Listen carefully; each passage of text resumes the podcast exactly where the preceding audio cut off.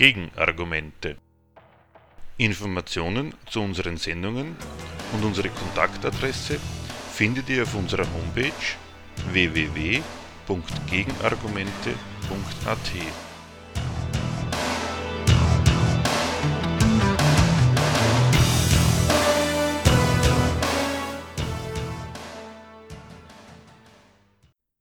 Das Thema der heutigen Sendung. Die Nationalratswahl 2019. Vom kurzen Weg vom Skandal zur Wahl. Lektionen über Sitten und Unsitten der Demokratie. Vorab bringen wir eine Kurzzusammenfassung unserer letzten Sendung Wahlen, Wähler und Gewählte, in welcher wir der Frage nachgegangen sind, was ganz allgemein der Zweck von demokratischen Wahlen ist. Die Wahl dient der Ermächtigung der staatlichen Repräsentanten durch die Beherrschten. In der Wahl wird das von Parteien präsentierte und organisierte Personal gewählt, das für einen bestimmten Zeitraum Gesetze erlassen und die Regierungsgeschäfte führen soll. Der Wahl vorgelagert ist erstens die Sortierung der Angehörigen eines Gemeinwesens in Führerkandidaten und Geführte, Letztere sollen ja erstere wählen. Zweitens ein fix und fertiger Staatsapparat, dessen Herrschaftspositionen mit der Wahl besetzt werden. Und zum Dritten eine definierte Staatsräson, die von Ämtern aus gemanagt werden soll. Damit ist über die Wahl von vornherein klargestellt. Sie ist keine Einmischung der Bürger in das, was materiell sachlich das Verhältnis von Staat und Bürger, von Herrschaft und Untertanen ausmacht. Die Frage, warum und wozu es eine solide, durchorganisierte Herrschaft mit machtvollen Posten und elitären Amtsträgern braucht, die ist immer schon beantwortet und dem Wähler damit vorenthalten. Wichtig an einer Wahl ist also vor allem das, was nicht zur Wahl steht, mit der Wahl aber endgültig abgehakt wird nämlich nichts Geringeres als die gesamte politische Herrschaft. Der Staatsapparat, die Aufgaben, denen er sich widmet, die Leistungen, die er für die kapitalistische Produktionsweise erbringt, die Sache der Nation und dass es Führer braucht, die sich darum kümmern. Also alles, was die normalen Leute als Beschränkung ihrer materiellen Freiheit als Härte ihres Erwerbslebens, als Inanspruchnahme durch privatmarktwirtschaftliche und öffentlich-rechtliche Machthaber, als ihre gesellschaftlich organisierte Last zu spüren bekommen. Das alles ist selbstverständlich gebilligt, wenn es ans Wählen geht.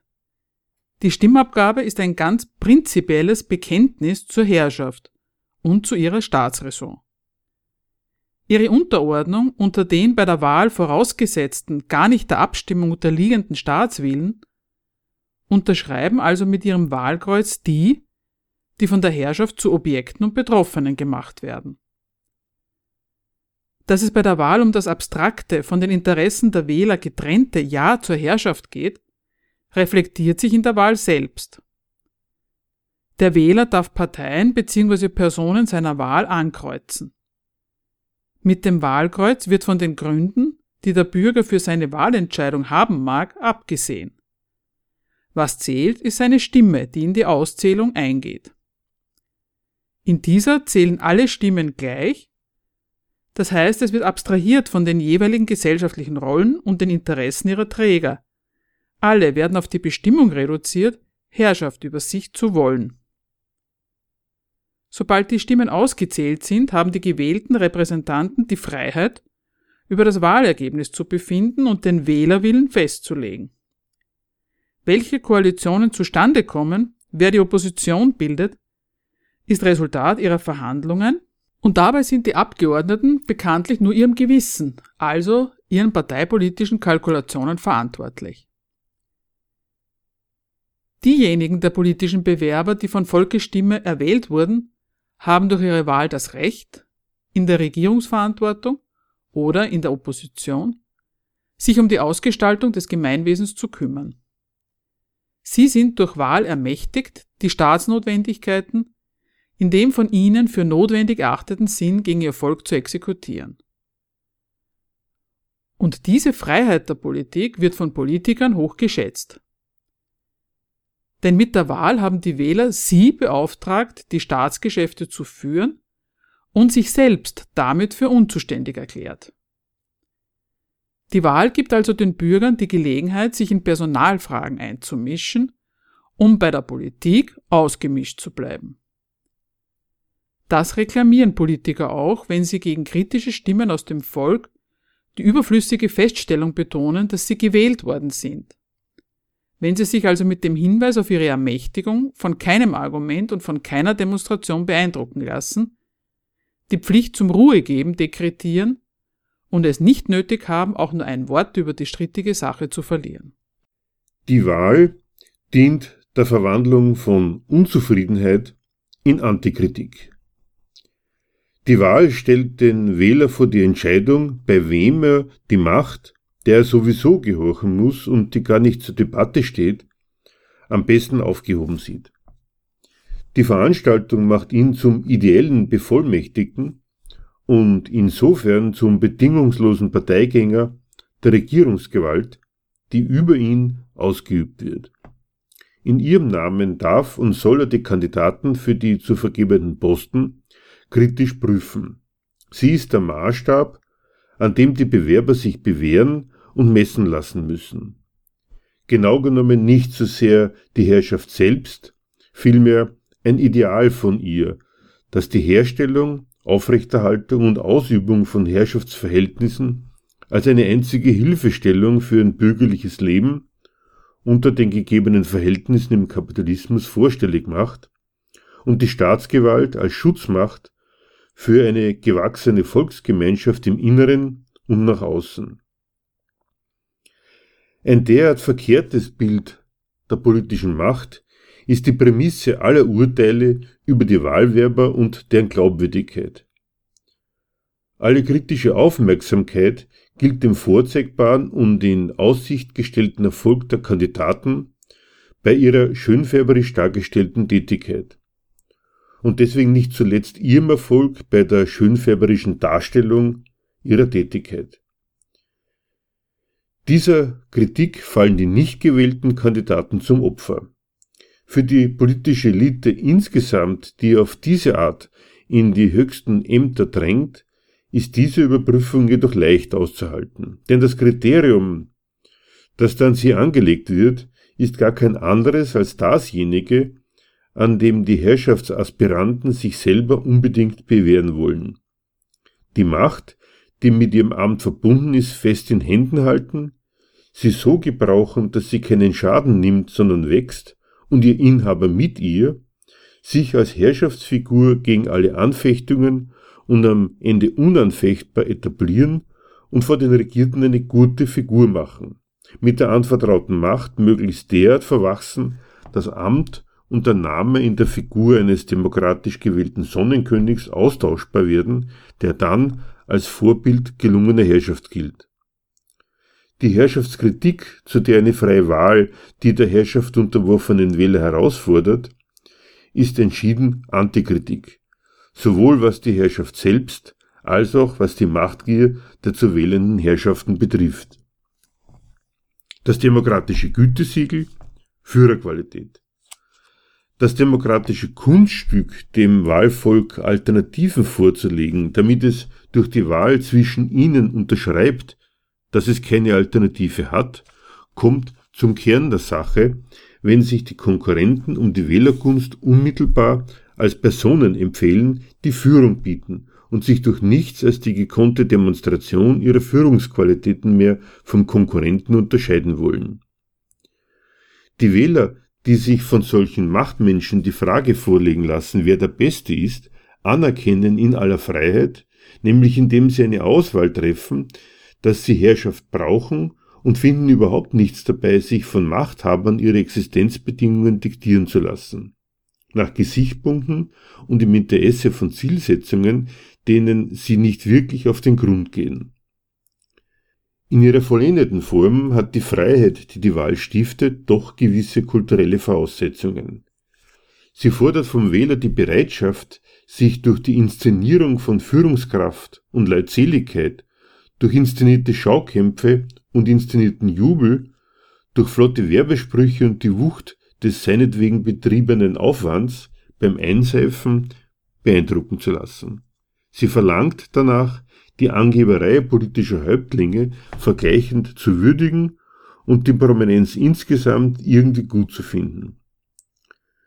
Die Dummheit ist gefragt, über politische Machthaber persönliche Geschmacksurteile zu fällen, sei es auf der Hurra-Ebene oder unter Berufung auf einen persönlichen Eindruck, sei es in der Rolle eines ideellen Imageberaters oder des abgeklärten Durchblickers, der die politische Überzeugungskraft eines Kandidaten nach dem dabei erzielten Erfolg benotet.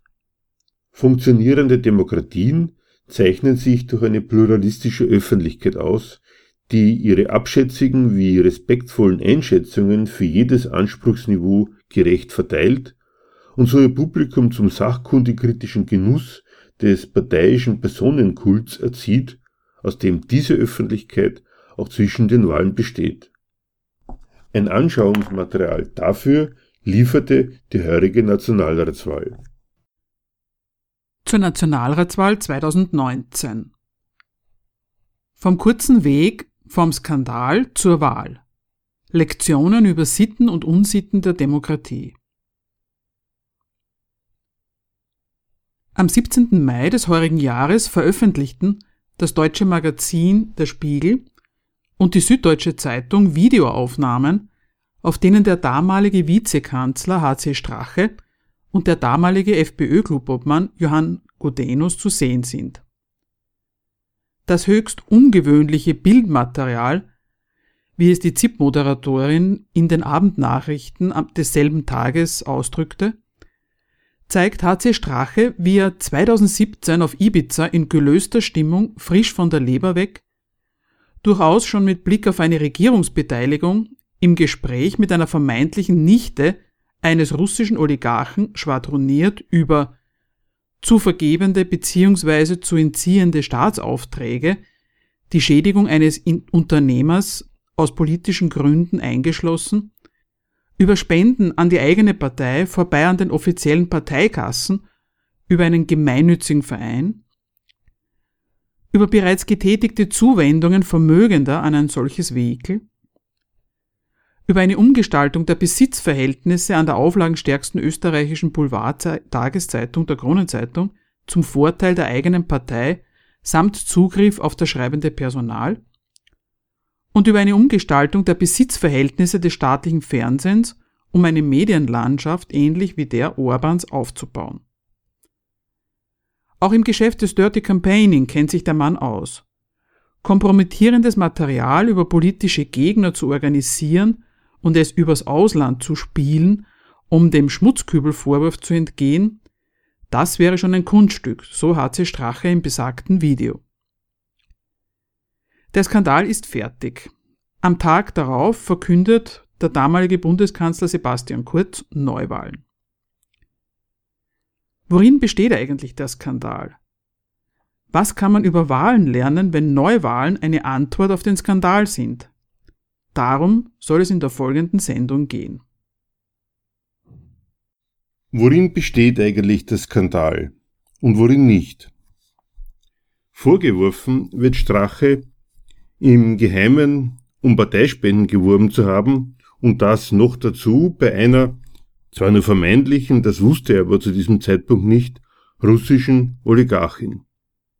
Ist es das, was Straches Verhalten für die Öffentlichkeit zum Skandal macht? Ist das der Inhalt des Skandals? Unsere Antwort sicher nicht. Warum? Derlei Spenden sind durch das geltende Parteifinanzierungsgesetz gar nicht verboten und davon machen, wie man im Zuge der Skandalabwicklung erfahren konnte, in ihrem unstillbaren Hunger nach finanziellen Mitteln zwecks Machterhalt alle Parteien großzügigen Gebrauch. Schließlich kann man gar nicht genug in die Eigenwerbung investieren, will man an der Macht bleiben bzw. dorthin gelangen. Zu beachten ist neben der im Gesetz festgeschriebenen Spendenobergrenze nur, die Spenden ordnungsgemäß offenzulegen. Dann handelt es sich nicht mehr um versuchte Einflussnahme, die auf die Objektivität der im Amt getroffenen Entscheidungen ein schlechtes Licht werfen könnte, sondern um die Zuwendung eines Gesinnungsfreundes mit überschüssiger Finanzkraft. Wegen der in Wahrheit nur scheinbaren Oligarchen ist es im gegenständlichen Fall, anders als bei anderen Parteien, noch nicht einmal zu wirklichen Geldflüssen gekommen. Wie man im Zuge der Skandalaufarbeitung erfahren konnte, dürften es im Übrigen die anderen Parteien mit der Legalität des Vorgehens beim Spenden einsammeln auch nicht ganz so ernst nehmen und einiges an Energie darauf verwenden, Umgehungskonstruktionen zu ersinnen. Straches Zug zur Macht hat ihn in Ibiza darüber fantasieren lassen, wie die vermeintliche Oligarchin und, wie er glaubte, Genossin im Geiste, ihm und seiner Partei mit dem Kauf des auflagenstärksten und einflussreichsten Printmediums, der Kronenzeitung, unter die Arme greifen könnte. Wie sich mit ihrer Hilfe die Medienlandschaft nach dem Vorbild Urbans umgestalten ließe und derart der Erfolg der FPÖ auf Dauer gestellt werden könnte. Klar, im Vergleich dazu, gleich die ganze Kronenzeitung in die Hände zu bekommen, nimmt sich der seinerzeitige Versuch Feimanns, die Redaktion dieser Zeitung mittels Inseraten freundlich zu stimmen, bescheiden aus. Ganz im Sinne von nicht kleckern, sondern glotzen verbirgt sich dahinter aber kein irgendwie anders geartetes Prinzip. Qualitativ ist da kein substanzieller Unterschied auszumachen. Hinlänglich bekannt, um noch ein Beispiel zu erwähnen, das periodisch wiederkehrende Gezerre und Gefeilsche um die Besetzung des OF-Stiftungsrates. Warum wohl? Und war da nicht erst kürzlich von einer Umfärbung des Kurier unter der Ägide von Türkis Blau die Rede? In Alkohol und sonstiger Laune schwadroniert Strache in Ibiza darüber, wie er die in Aussicht stehende Macht zu nutzen gedenkt. Aber auch das gibt für sich den Stoff für den Skandal, der ihn zu Fall brachte, noch nicht her. Politiker dazu zu ermächtigen, Entscheidungen in allen nationalen Angelegenheiten zu treffen, darum geht es gerade in Wahlen. Das wird, anders gesagt, von Politikern gerade erwartet, dafür werden sie gewählt mit der Macht des Amtes, in das sie gewählt werden, ausgestattet, Rechte und Pflichten der Menschen im Land zu definieren, darin besteht gerade der ganze Inhalt dieses Berufs. Schon für die elementarste Entscheidung, wer sich überhaupt berechtigt im Lande aufhält, wer demgemäß hier nichts verloren hat und verschwinden muss, ist niemand anderer als er, als die Politiker zuständig. Die wohlbekannte Haltung Straches in dieser Angelegenheit ist hinlänglich bekannt. Für einen Skandal gibt sie nichts her. Derlei Entscheidungen sind Sache der in Amt und Würde gewählten Politiker. Mit Arbeitsmarktpolitik, Wirtschaftsförderung, Ausgestaltung der sozialen Sicherungssysteme in Form von Kranken über die Arbeitslosen bis zur Pensionsversicherung und so weiter definieren Politiker den Menschen die Bedingungen ihres Lebens vor. Selbstverständlicher Teil dieser Kompetenz sind Entscheidungen in Sache Vergabe von Staatsaufträgen und damit Entscheidungen über Erfolg oder Misserfolg von Unternehmen.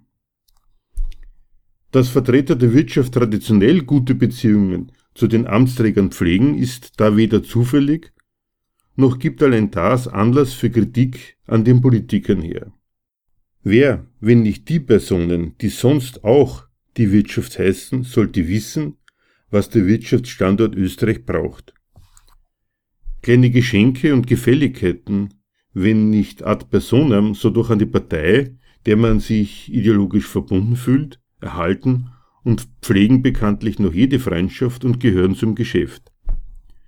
Bei aller Vorsicht Straches, wie hätte er da über Kontaktversuche seitens einer Oligarchin stutzig werden sollen.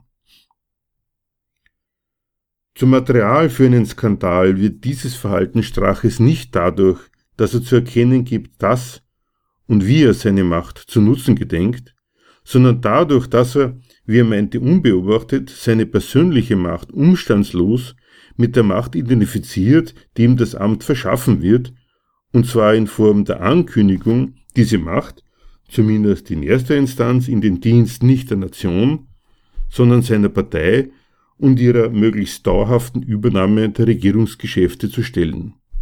Dass er, anders formuliert, offen und unverblümt offenbart hat, dass dem Land zu dienen für ihn dasselbe ist, wie dieses Land für seine Partei zu instrumentalisieren. Dummerweise für ihn hat er sich dabei filmen lassen, wäre dies doch sonst vielleicht nie aufgefallen. Oder wüsste irgendwer ad hoc zu sagen, warum Aufträge in Sachen Straßenbau unbedingt an Haselsteiner und nicht an eine andere Gesellschaft gehen sollten. Auch Privatisierungen sind der Politik ganz und gar nicht fremd, wenngleich bei Verkäufen österreichischer Assets an eine russische Oligarchin gewöhnlich eine gewisse Sensibilität an den Tag gelegt wird, an der es Strache im gegenständlichen Fall hat fehlen lassen. Mit all dem, so Generalvorwurf, hat er eine entscheidende Vorschrift demokratischen Regierens, das Regieren nämlich Dienst an der Nation zu sein hat, verletzt. Die Demokratie trägt diese Verpflichtung auf ein vorgegebenes nationales Interesse durch die Trennung von Amt und Personenrechnung. Die Institutionen der Macht stehen unabhängig von den Personen, die sie besetzen wollen, vor jeder Wahl fest.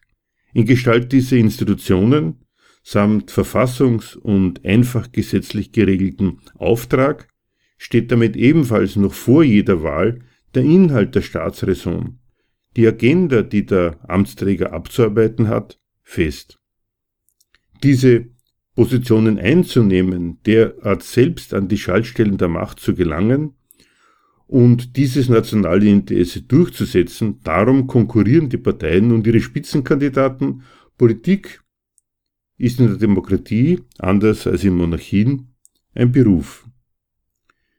Die Aufgabe des Politikers besteht andererseits aber gerade darin, im Maß seiner ihm vom Wähler erteilten Machtfülle selbst zu definieren, was im konkreten Fall jeweils nationales Interesse ist. Veränderung des ihm vorgegebenen Rechtsrahmens eingeschlossen. Deswegen gehört zum Politikerberuf im demokratischen Rechtsstaat ein Rechtsbewusstsein, das im Kodex der Herrschaft zuallererst ein Instrumentarium sieht, dem gewählten, also befugten Machthaber in dem, was er politisch will, Recht zu geben und Handhaben zu verschaffen. In den Worten Straches gefragt zum Video und seinem Verhalten in Ibiza klingt das so. Er meint, Zitat, dass er Akteur einer inszenierten Gesprächssituation geworden sei. In dieser habe ich Gedankenspiele artikuliert, die dumm waren und insbesondere auf dem politischen Parkett völlig inakzeptabel wären. Keinem Politiker seien Gedankenspiele jedoch fremd, in denen er über Wege und Mittel nachdenkt, die politischen Ziele seiner Partei zu verwirklichen, Medienpopularität zu steigern und Verbündete in der Wirtschaft zu gewinnen. Zitat Ende in Form der Distanzierung von seinem Verhalten als persönlichem Fehltritt betont er ausdrücklich das Recht von Politikern, dem Amt die eigenen Zielvorstellungen einzuprägen. Die Empörung über die Unverblümtheit, mit der Strache seine persönliche Macht mit der Macht des Amtes, in das er gewählt wurde, identifiziert, täuscht sich freilich. Immer ist es die konkrete Politikerperson, die das jeweilige Amt gemäß seinen politischen Vorstellungen mit Inhalt füllt und die alles unternimmt, die eigenen politischen Vorhaben auf Dauer zu stellen. Es handelt sich daher um keine Spezialität Straches, das für die Ausübung von Herrschaft geltende Regelwerk den eigenen politischen Vorhaben gemäß auszulegen, es im Konfliktfall an die eigenen Vorhaben anzupassen, anzupassen insbesondere an die Notwendigkeiten, die erforderliche Macht überhaupt zu gewinnen und das eroberte Amt zu behalten. Praktisch gelebt wird die Verpflichtung auf dem Politiker vorgegebene Staatszwecke, hiermit auf Staatszwecke, die im Rahmen der Kompetenzen des Amtes letztlich niemand anderer als der Politiker selbst im Rahmen seiner Machtfülle definiert, in Form einer möglichst glaubwürdigen Darstellung politischen Handelns als Dienst an ihm vorgegebenen nationalen Interessen.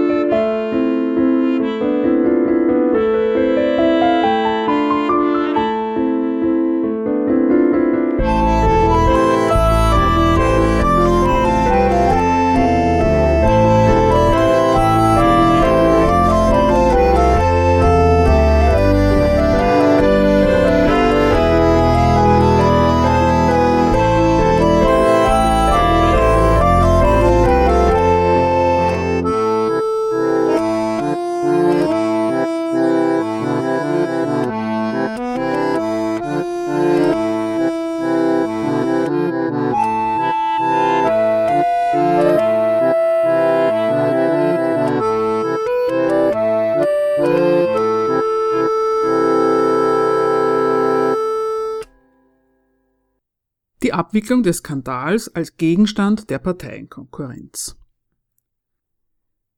Für die demokratische Öffentlichkeit ist Strache in Ibiza mit seinem hohen Rechtsbewusstsein insofern zu weit gegangen, als er sich in einem doppelt verfänglichen Kontext hat erwischen lassen.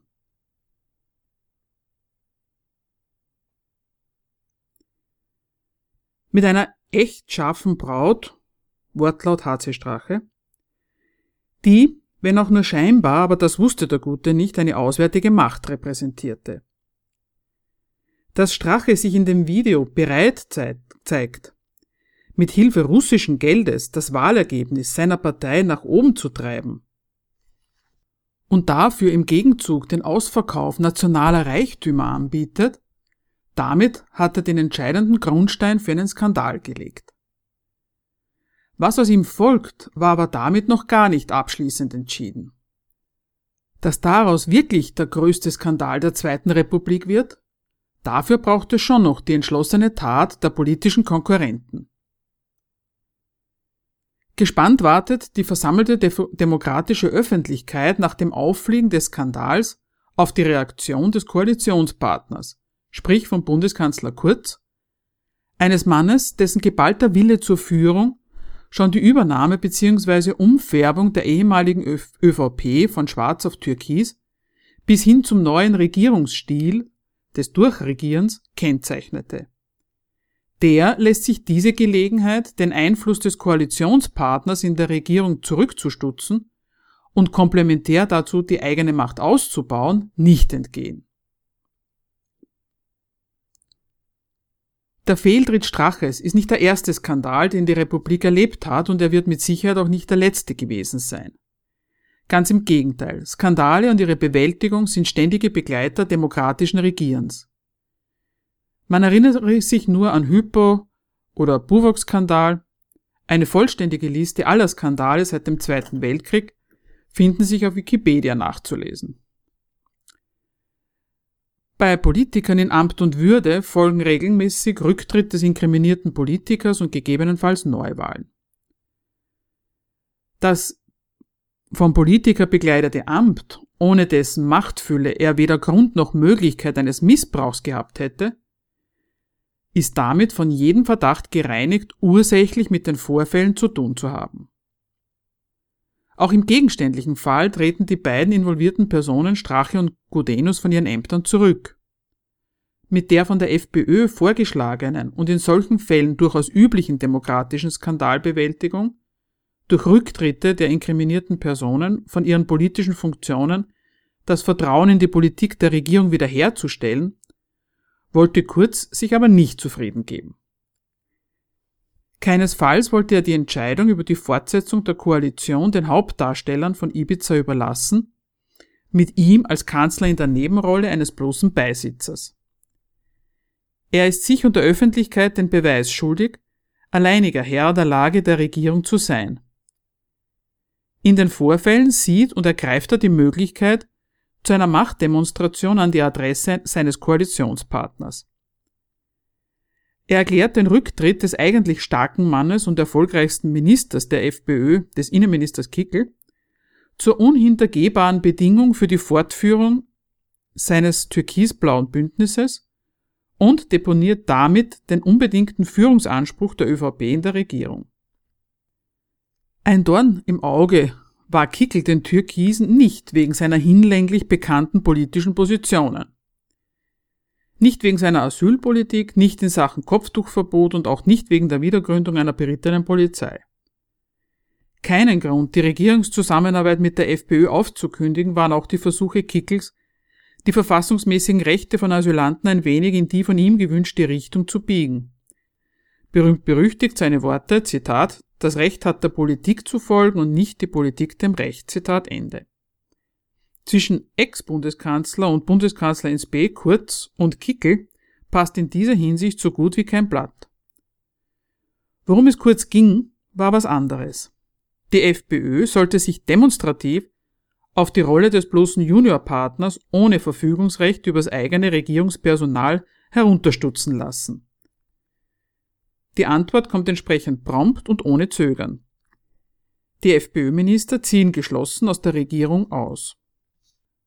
Kurz verkündet daraufhin Neuwahlen mit den Worten Genug ist genug. Ich musste vieles in Kauf nehmen, lässt er die Bürger in seiner Rede wissen.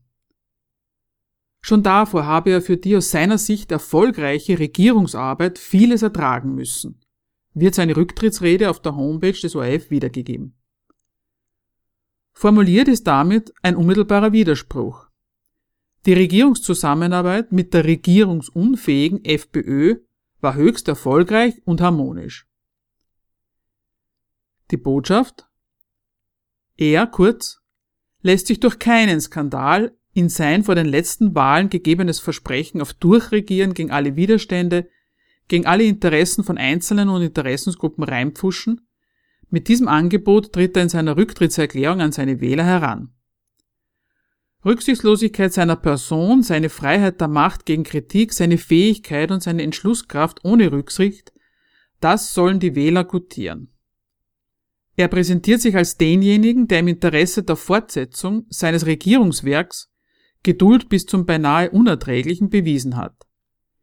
Wenn das nicht hinlänglicher Beweis für seine Führungsstärke und charakterliche Eignung in Personalunion ist, die ihn für die Besetzung des Amtes des Bundeskanzlers prädestiniert. Selbst aus dem Ibiza-Skandal, aus dem man ja auch lernen könnte, welch Geisteskind man sein muss, um sich für die höchsten Ämter zu qualifizieren. Strache und Kurz sind, was ihren Drang zur Durchsetzung betrifft, nicht ganz unähnlich. Selbst daraus wird glatt noch ein Argument zu wählen. Kurz versteht sich. Damit der, Zitat, erfolgreiche Weg fortgesetzt werden kann. Mit Parolen wie Unser Weg hat erst begonnen, Österreich braucht seinen Kanzler, ist der Wähler aufgerufen, ihn, kurz, mit der entsprechenden Mehrheit auszurüsten, die sicherstellt, dass die politischen Konkurrenten seiner Vision für Österreich nichts entgegenzusetzen haben. Wer kurz will, muss kurz wählen, lautet eine weitere Parole im Wahlkampf. Die komplementäre Wahlwerbung der FPÖ Koalition für unsere Heimat fortsetzen. Nach der Wahl kann die dadurch vom Skandal reingewaschene Koalition weitergehen. Die tolle Regierungsarbeit wollte auch die FPÖ fortgesetzt wissen. Sie hätte doch mit dem Rücktritt der beiden in Ibiza handelnden Personen Strache und Kickel das ihrige getan, den Skandal ordentlich zu bewältigen.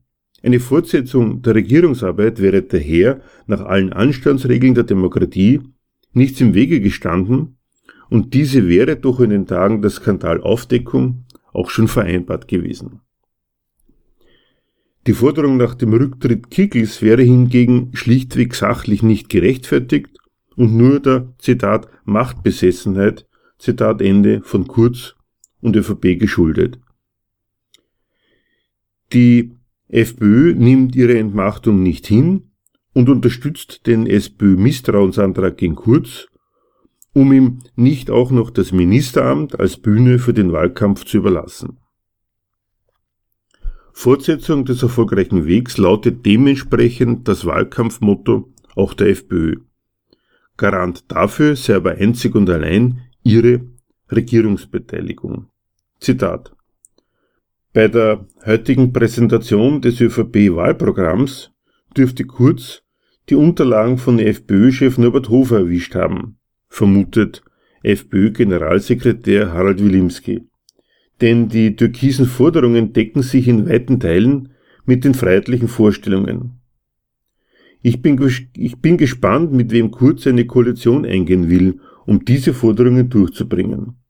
Außer der FPÖ fällt mir da eigentlich niemand ein wertet Wilimski die inhaltlichen Wunschvorstellungen von Kurz als Koalitionsansage an die Freiheitlichen. Zitat Ende. Weiter so wie bisher, das ist das Wahlkampfkredo der FPÖ, hier stellvertretend Harald Wilimski. Daher hat er auch nur Lob für das Wahlprogramm der ÖVP, kann er durch keine inhaltlichen Differenzen zur Position der FPÖ entdecken. Wer es mit der Fortsetzung dieser Politik ernst meint, hätte gar nicht erst Neuwahlen ausrufen dürfen. Gibt es dafür doch gar keinen anderen Partner als die FPÖ. Sein Schluss? Kurz sei nicht zu trauen. Aus purer Machtverliebtheit würde der nämlich sein Fähnchen nach dem Wind ausrichten.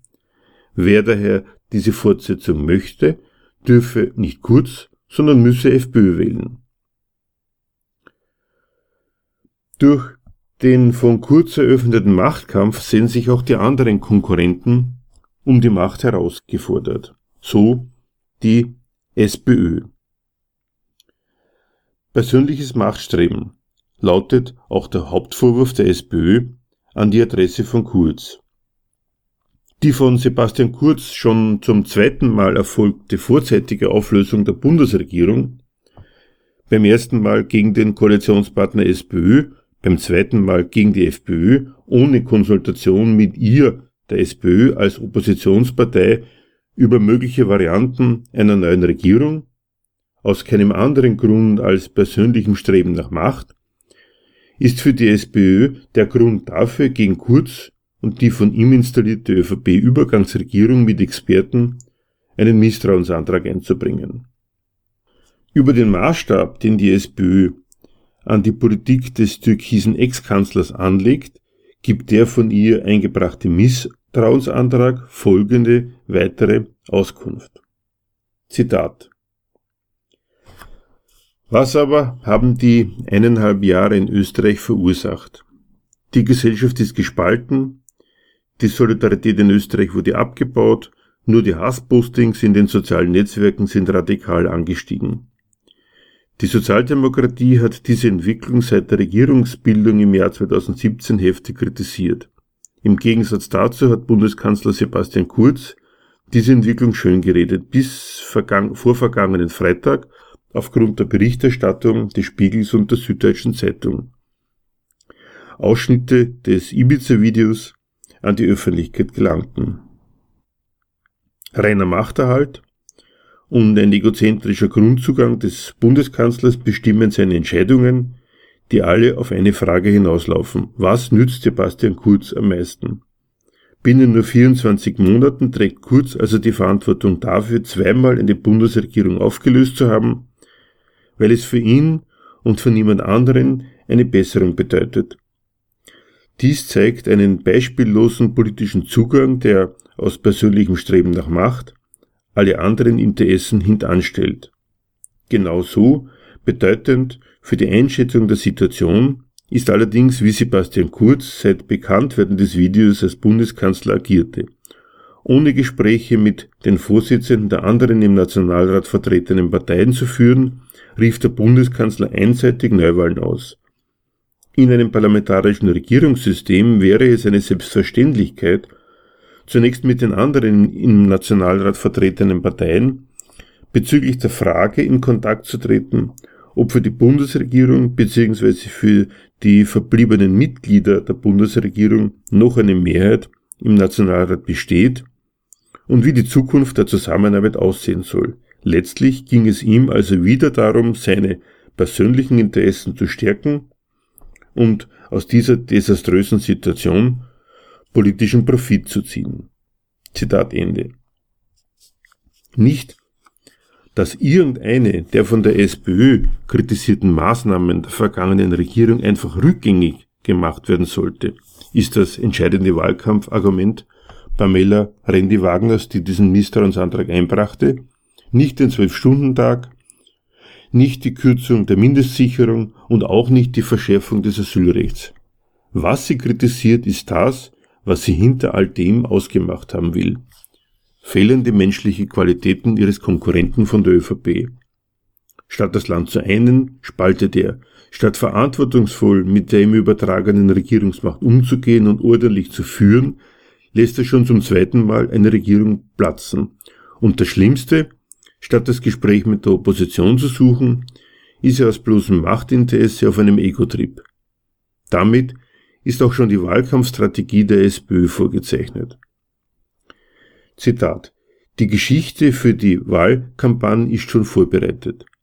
Kanzler Kurz trage die Verantwortung für die nun entstandene Staatskrise. Wieder besseres Wissen und trotz Warnungen habe er sich auf das Experiment mit der FPÖ eingelassen. Nach SPÖ-Sicht gehe es kurz um Machterhalt und Posten. Zitat Ende. All das aus einem schlichten Grund. Ihm fehlt das, wofür umgekehrt gerade die Spitzenkandidatin der SPÖ, Pamela Rendi-Wagner, mit ihrer zentralen Parole im Wahlkampf steht. Menschlichkeit und Miteinander. Zitat. Inhaltlich setze die SPÖ auf ein Miteinander. Pamela Rendi-Wagner lebt Verantwortung und steht dafür. Hingegen macht Kurz ein Pokerspiel und Österreich ist sein Spielball. Zitat Ende. Anstand, die moralische Integrität der Kandidaten, die Sauberkeit der Politik ist von Anbeginn an das zentrale Wahlkampfthema. Wen würde der Anstand wählen, heißt es auch bei den Grünen. Politik, darin sind sich alle Parteien einig, hat Dienst an den geltenden gesellschaftlichen und ökonomischen Zwecken zu sein, wie sie in den Ämtern, für die sie kandidieren, objektiviert sind. Entscheidend ist der Charakter desjenigen, der das Amt, dessen fraglose Güte somit feststeht, besetzt. Ist Politik einmal von den Kontrahenten derart als Konkurrenz um den geeigneten Charakter definiert, werden die charakterlichen Schwächen der anderen gesucht und mit Garantie auch gefunden. Halten sich die anderen an die Regeln eines ordentlichen und anständigen Wahlkampfs? Wie halten sie es mit den gesetzlichen Grenzen der erlaubten Wahlkampfkosten die niemand anderer als die Parteien selbst definiert haben, wer hat da welcher Partei wie viel gespendet, entsprechen die anderen Kandidaten der moralischen Statur, die das Amt erfordert, oder haben sie was zu verheimlichen? Das sind dann die entscheidenden Fragen und wechselseitigen Vorwürfe, mit denen der Wahlkampf bestritten wird. So wird der, wie es heißt, größte Politikskandal der Zweiten Republik erfolgreich in das Bedürfnis nach einer neuen, einer sauberen Führung überführt, die per Wahl verwirklicht werden soll. Was kann man daraus über Wahlen in der Demokratie lernen? Dass demokratische Wahlen wirklich nichts anderes entscheiden als die Konkurrenz um die Macht, ausgetragen zwischen Figuren und Parteiapparaten, die sich zur Herrschaft über Land und Leuten berufen fühlen, das konnte man am Anlass der heurigen Nationalratswahl und dem stattgefundenen Wahlkampf studieren. Schon das Stattfinden der Wahl war ausschließlich auf Bedürfnisse bzw. Zerwürfnisse der Machthaber untereinander zurückzuführen. Da lässt sich der eine Konkurrent um die Macht, Strache, dabei erwischen, dass alle moralische Glaubwürdigkeits- und Vertrauenswerbung dafür da ist, die Leute in die Wahlkabine zu quatschen also die Zustimmung der Regierten zum Regiment über sie einzuholen, dessen ganzer Reiz darin besteht, dass man es dann frei und rücksichtslos ausüben kann. Und ausgerechnet diese Klarstellung inszeniert der andere Konkurrent Kurz als den Beweis dafür, dass er ganz glaubwürdig alles Vertrauen verdient, für haargenau dieselbe Sache. Wer Straches Machtfantasien als Verstoß ablehnt, soll seine reale Machtausübung belohnen, das ist der Schluss, den Kurz aus dem Ibiza-Skandal gezogen sehen möchte. Aus demselben Kalkül und für dieselben Zwecke wie Strache. Wie kann gegen die Konkurrenten um die Macht die eigene Macht gewonnen und ausgebaut werden? Entdeckt Kurz den Skandal als sein Mittel in dieser Konkurrenz um die Macht, indem er Neuwahlen ausruft und die Wähler auffordert, mit ihrer Stimme seine Machtposition auszubauen. Zitat nur wenn die Volkspartei nach den Wahlen so stark ist, dass wir eindeutig den Ton angeben, kann unser Kurs der Veränderung konsequent fortgesetzt werden. Zitat Ende. Aus dem Skandal ein Argument zu machen, freilich mit spiegelbildlichem Vorzeichen, darauf verstehen sich auch die anderen Parteien. Macht braucht Kontrolle, weshalb der Wähler gut beraten wäre, ihnen die Stimme zu geben lassen es durch Kurz und seine ÖVP an Führungsstärke und nötigen Charaktereigenschaften fehlen. Allen Angeboten an den Wähler ist eines gemeinsam. Nichts von dem, was ihn praktisch in seinem tagtäglichen Werkeltagsleben betrifft, braucht auch nur vorzukommen. Ausgerechnet dort, wo sich wieder einmal zeigt, wie das politische Geschäft läuft und zu welchen Höchstleistungen es Politiker in ihrem Ehrgeiz bringen, ihre konkurrierenden politischen Inhalte zur Geltung zu bringen ohne deswegen ihre privaten Interessen zu vergessen, soll das keinesfalls etwas mit den Ämtern zu tun haben, um die konkurriert wird, sondern einzig der Person und ihrem Charakter geschuldet sein. so als ob dieser Charakter nicht erst die Möglichkeit kriegen müsste, sich entsprechend zu betätigen.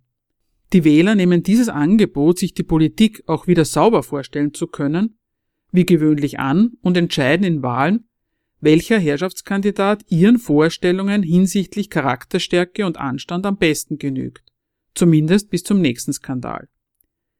Die Politik, derart exkulpiert, geht ihren ungestörten Gang. Wenig überraschend daher das Ergebnis der Wahlen. Die altbekannten Parteien und mit ihnen dieselben politischen Inhalte finden sich wieder im Parlament ein. Geändert hat sich einzig das Mischungsverhältnis der Parteien als neue Grundlage für ihr Feilschen um Sitz und Stimme in der Regierung. Mehr war nie versprochen. Ein Fehler wäre es daher, darin einen Verstoß gegen eine wie immer idealistisch ausgemalte Demokratie zu sehen. Der Bürger ist in der Demokratie zu nichts anderem aufgerufen als dazu, per Wahlkreuz einen Beitrag zu der Entscheidung abzuliefern, welche Partei regieren soll, mit anderen Worten, in der Masse mit seinesgleichen die Konkurrenz der Parteien um die Macht zu entscheiden. Genauso als potenzielle Stimme für den je eigenen Wahlverein sind die mit dem aktiven Wahlrecht ausgestatteten Bürger von den passiv Wahlberechtigten dann auch verplant. Nach jeder Wahl gibt es wieder eine vom Volk gewählte Regierung. Geradezu vorbildlich sorgt die Demokratie mit der für sie charakteristischen Trennung von Amt und Person dafür, dass selbst noch ihre Skandale nicht gegen die Politik sprechen, sondern immer nur dafür, jetzt erst recht wieder wählen zu gehen. Vom kleineren Übel bis zum saubereren Kandidaten. Man merkt, worauf es wirklich ankommt. Den Gewählten verhilft sie zu der nicht gering zu veranschlagenden Bequemlichkeit, sich bei allen künftig anstehenden Entscheidungen auf ihre Beauftragung durchs Volk berufen zu können.